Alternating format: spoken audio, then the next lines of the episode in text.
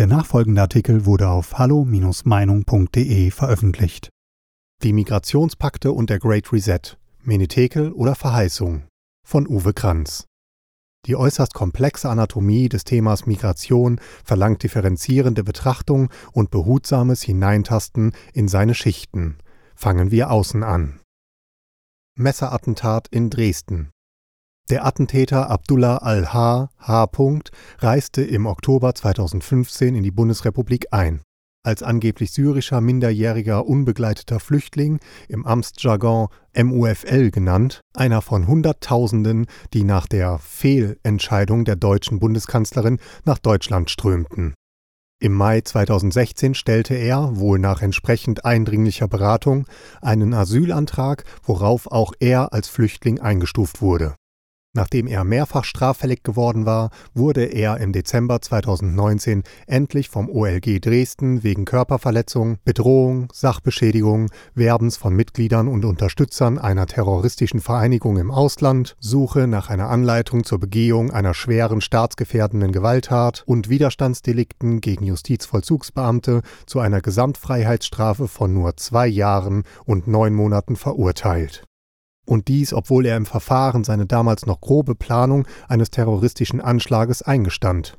Seit August 2017 führten ihn daher die sächsischen Sicherheitsbehörden als Gefährder, Quellnachweis in der Fußnote. Sein Gefährdungspotenzial wurde als hoch eingeschätzt, damit gehörte er zu den etwa 190 gefährlichsten Terroristen, die sich allein in Deutschland tummeln. Sein Flüchtlingsstatus wurde ihm erst 2019 anerkannt.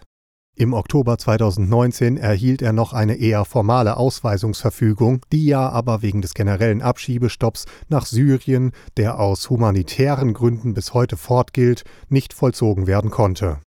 Ende September 2020 wurde er aus dem Strafvollzug entlassen und stand als bekannter Gefährder, radicalized and dangerous, unter Führungsauflagen und Bewährungshilfe. Seine Wohnung wurde technisch überwacht. Angeblich wurde er sogar am Tattag, dem 4. Oktober 2020, durch Observanten überwacht. Tagsüber vermutlich bis zum Ende der regulären Dienstzeit der Verfassungsschutzbeamten. Noch schlimmer. Ein ausländischer Geheimdienst habe schon im Sommer 2019 gewarnt, Abdullah al-H. H.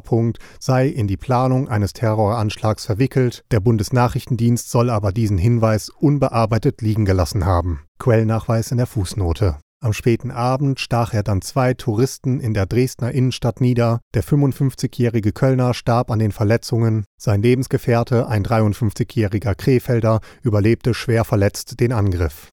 Der Täter wurde durch DNA-Spuren identifiziert, zwei Wochen später gefasst und sitzt seitdem in Untersuchungshaft. Die Bundesanwaltschaft wirft ihm Mord, versuchten Mord und gefährliche Körperverletzung vor. Ein Einzelfall? Eine von vielen islamistischen Terrorattacken einer von Hunderten europaweit. Barcelona, Brüssel, London, Berlin, Paris, Wien, Nizza. Attentate, die von Migranten begangen wurden, zum Teil von eigens für diese Attacken eingeschleusten Migranten.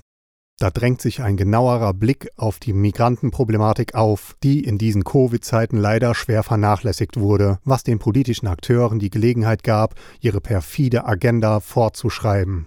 Perfide, Sie werden in dieser Serie meiner Migrationskolumne schnell sehen, wie die Flutung Europas durch Flüchtlinge vorbereitet, durchgeführt und begleitet wird auf allen Ebenen.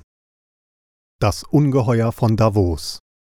Wie Nessie, das oder die angeblichen Ungeheuer von Loch Ness, einem See im schottischen Hochland, taucht alljährlich in dem mondänen schweizerischen Kurort Davos, das Ungeheuer World Economic Forum WEF, auf.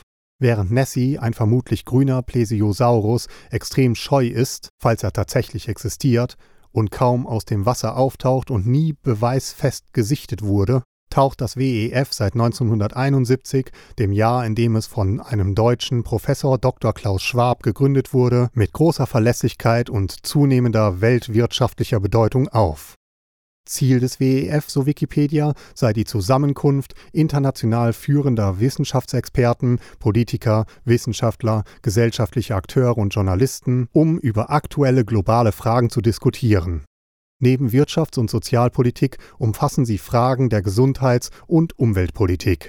Aufmerksamere Beobachter meinen, dass der WEF ein Nest des Korporatismus, Quellnachweis in der Fußnote, sei, in dem sich die größten Konzerne der Welt mit staatlichen Stellen zusammentun, um unser Leben von morgen zu dirigieren. Dem ist zuzustimmen. Die Initiative The Great Reset war schon lange thematischer Inhalt des WEF, deutlicher wurde er bei der 50. Tagung des WEF im Mai 2020 sichtbar. Nun aber soll sich die bietende Chance der Covid-19-Pandemie für den großen Neustart zur Neugestaltung von Wirtschaft und Gesellschaft genutzt werden. Kritiker sehen darin den ambitionierten Versuch der Etablierung einer neuen Weltordnung NWO, die schon seit Jahren diskutiert wird. Dr. Klaus Schwab wird in seinem dazu im Juni 2020 Just in Time erschienenen Buch The Great Reset deutlicher, indem er postuliert, die Coronavirus-Pandemie stellt einen grundlegenden Wendepunkt auf unserem globalen Kurs dar. Nichts wird jemals wieder so sein wie zuvor. Schon im September 2020 beschrieb der kanadische Premier Justin Trudeau bei einer UN-Videokonferenz begeistert die Chancen für einen Neustart in eine gerechtere und klimafreundlichere Welt. Spätestens von da an gab es keine Zweifel mehr. Die politischen Eliten versuchen erst gar nicht mehr, ihre wahren Absichten und Pläne zu verbergen. Der große Neustart, wahrscheinlich das Kernthema des einzigartigen WEF-Zwillingsgipfels vom 26.01.2021, Davos-Dialog. Er sei eine Verpflichtung, gemeinsam und dringend die Grundlagen unseres Wirtschafts- und Sozialsystems für eine gerechtere, nachhaltigere und widerstandsfähigere Zukunft zu schaffen und die Natur in den Mittelpunkt unseres Handelns zu stellen. Quellnachweis in der Fußnote. Verschwörungstheorien waren gestern, heute ist es eine von fast allen politischen Top-Akteuren mehr oder weniger offen verbreitete politische Forderung nach einer multilateralen Ordnung. Antonio Guterres, Generalsekretär der Vereinten Nationen, Ursula von der Leyen, Präsidentin der Europäischen Kommission, Charles Mitchell, Präsident des Europäischen Rates, Emmanuel Macron, Staatspräsident von Frankreich, Angela Merkel, Bundeskanzlerin Deutschlands und Macky Sall, Präsident von Senegal, veröffentlichten in mehreren europäischen Zeitungen, Quellnachweis in der Fußnote, sogar einen Aufruf für mehr Multilateralismus und eröffneten diesen mit dem Eingeständnis, dass die Genesis des Great Reset mindestens bis zur Millenniumserklärung 2000 zurückreicht und bis zum Ende der UN-Agenda 2030 andauern wird. Unter dem Deckmantel der angeblichen Covid-Pandemie und dem Katalysator Klimawandel, der Reduzierung der CO2-Emissionen auf Netto Null, soll nun der Great Reset offen und forciert angegangen werden. Diesen Aufwind müsse man sozusagen nutzen, um viele Menschen von den Vorteilen der Globalisierung zu überzeugen. Die Welt wird nach Corona eine andere sein, verkünden die Politiker in ihrem Aufruf. Sie werden nichts besitzen und damit zufrieden sein.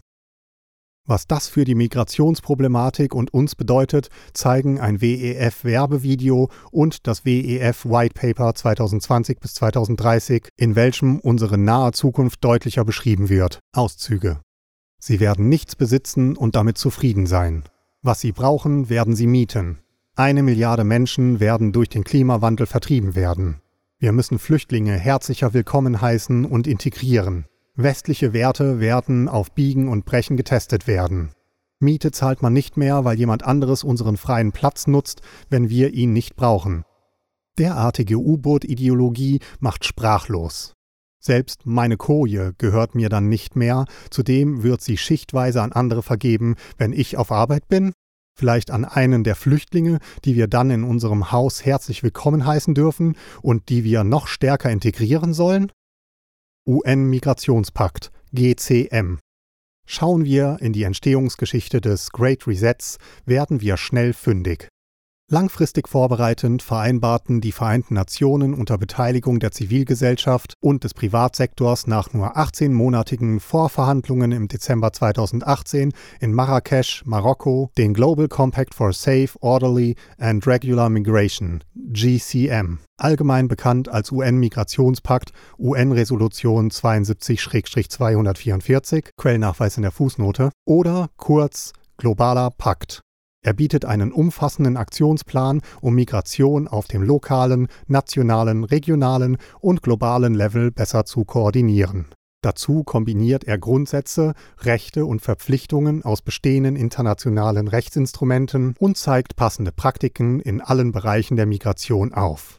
In seinen 23 Zielen verbirgt sich jedoch eine Menge Zündstoff, erhebliche Risiken für unsere Wirtschaft, Gesellschaft und Kultur. Um Kritiker zu beruhigen, wurde der Aktionsplan des globalen Pakts abwiegelnd nur als kooperativer Leitfaden gehandelt, der gemäß Ziffer 7 des UN-Migrationspakts zudem nur ein rechtlich nicht bindender Kooperationsrahmen darstelle. Allerdings baut der globale Pakt auf den Verpflichtungen auf, auf die sich die Mitgliedstaaten schon 2016 in der New Yorker Erklärung für Flüchtlinge und Migranten geeinigt hatten. Quellennachweis in der Fußnote. Wer nach rechtlichen Verpflichtungen sucht, muss also dort nachsehen. Ein politischer Hütchentrick bzw. eine europäische Matroschka-Variante. Quellennachweis in der Fußnote. Förderliche Bedingungen für Migranten, die uns bereichern. Das Studium dieses 32-seitigen globalen Pakts für eine sichere, geordnete und reguläre Migration lohnt sich, ist sogar Voraussetzung, will man das Große und Ganze erkennen, das sich später im Great Reset und im EU-Migrationspakt wiederfindet. Obersatz ist, dass der globale Pakt förderliche Bedingungen schaffen soll, die es allen Migranten ermöglichen, unsere Gesellschaften durch ihre menschlichen, wirtschaftlichen und sozialen Fähigkeiten zu bereichern. Merke, die förderlichen Bedingungen sind als Sollvorschrift ausgeformt. Wir müssen die Migranten in die Lage versetzen, zu vollwertigen Mitgliedern unserer Gesellschaft zu werden, ihre positiven Beiträge herausstellen und Inklusion und sozialen Zusammenhalt fördern. Da steht nichts von auch nur eine Verpflichtung für die Migranten. Versuch und Anerkennung für die aufnehmenden Staaten. Dagegen will der globale Pakt nur versuchen, den legitimen Anliegen von Gemeinschaften Rechnung zu tragen und gleichzeitig anzuerkennen, dass Gesellschaften demografische, wirtschaftliche, soziale und umweltbedingte Veränderungen unterschiedlichen Ausmaßes durchlaufen, die sich auf die Migration auswirken und aus ihr resultieren können. That's it? Nur Meilenstein, noch kein Endpunkt. In Ziffer 14 bezeichnet sich der globale Pakt für eine sichere, geordnete und reguläre Migration als einen Meilenstein, aber noch nicht den Endpunkt unserer Anstrengungen und deutet damit die kommenden Entwicklungen und Weiterungen an. Was wird und soll denn der Endpunkt sein? Sie werden nichts besitzen und damit zufrieden sein? Eine Milliarde Flüchtlinge herzlicher willkommen heißen und integrieren? 23 Ziele für die Umsetzung. Zunächst keines dieser Ziele beschäftigt sich mit den legitimen Anliegen der aufnehmenden Gemeinschaften. Bei einigen der Ziele kann man sich eines leichten Schmunzelns nicht erwehren, Viertens Sicherstellung dessen, dass alle Migranten über den Nachweis einer rechtlichen Identität und ausreichende Dokumente verfügen. Manche sind geradezu abenteuerlich, sportlich oder schlicht utopisch. Zweitens Minimierung nachteiliger Triebkräfte und struktureller Faktoren, die Menschen dazu bewegen, ihre Herkunftsländer zu verlassen. Oder vergessen all die bisherigen erfolglosen Bemühungen diverser EU-Missionen. Neuntens Verstärkung der gesetzübergreifenden Bekämpfung der Schleusung von Migranten. Signalisieren bedrohliche Zensur, Dimensionen in Bezug auf unsere Presse- und Meinungsfreiheit, 17. Beseitigung aller Formen der Diskriminierung und Förderung eines auf nachweisbaren Fakten beruhenden öffentlichen Diskurses zur Gestaltung der Wahrnehmung von Migranten oder Verlangen fiskalpolitische Verschiebungen ungeahnten Ausmaßes, Schaffung von Mechanismen zur Übertragbarkeit von Sozialversicherungs- und erworbenen Leistungsansprüchen. Wer erhebt und analysiert die Nachteile der Migration? Vermisst werden jegliche Verpflichtungen, die von den Migranten eingehalten werden sollen. Generelle Achtung der Gesetze der Aufnahmeländer, insbesondere der Gleichheitsrechte, auch die der Frauen oder der Religionsfreiheit, Integrationsbemühungen, Spracherwerb, Ausbildungs- und Erwerbsbereitschaft, um nur einige der wichtigsten zu nennen. Vermisst werden im globalen Pakt Aussagen über die Unvereinbarkeit der Scharia mit den europäischen Rechtssystemen. Vermisst wird auch die Behandlung der Problematik der Armutsmigration, die eine Gefahr für die Sozialsysteme der Aufnahmeländer darstellt. Vermisst wird eine kritische Behandlung der Behauptung, dass Zuwanderung ein unverzichtbares Instrument des Arbeitsmarktes sei, was angesichts des wachsenden Heeres indigener Arbeitsloser und steigender Armut zunehmend als Fiktion entlarvt wird. Vermisst wird jegliche Betrachtung der Nachteile der Migration. Vermisst wird eine kritische Betrachtung der Globalisation, die sich insbesondere jetzt in der Covid-Krise einer epochalen Zäsur stellen muss, einem neuen nationalen Bewusstsein, neuen nationalen Bedürfnissen. Kein Wunder also, wenn Ungarn, die Slowakei, Bulgarien, die USA, Polen, Australien und Israel den UN-Migrationspakt ablehnten, Österreich sogar den Verlust seiner Souveränität fürchtet. Der angeblich nicht rechtsverbindliche UN-Migrationspakt aber ist die Mutter des EU-Migrationspakts und steht in engstem Zusammenhang mit dem Great Reset. Darüber wird in der nächsten Kolumne berichtet. Weitere Beiträge finden Sie auf hallo-meinung.de. Wir freuen uns auf Ihren Besuch.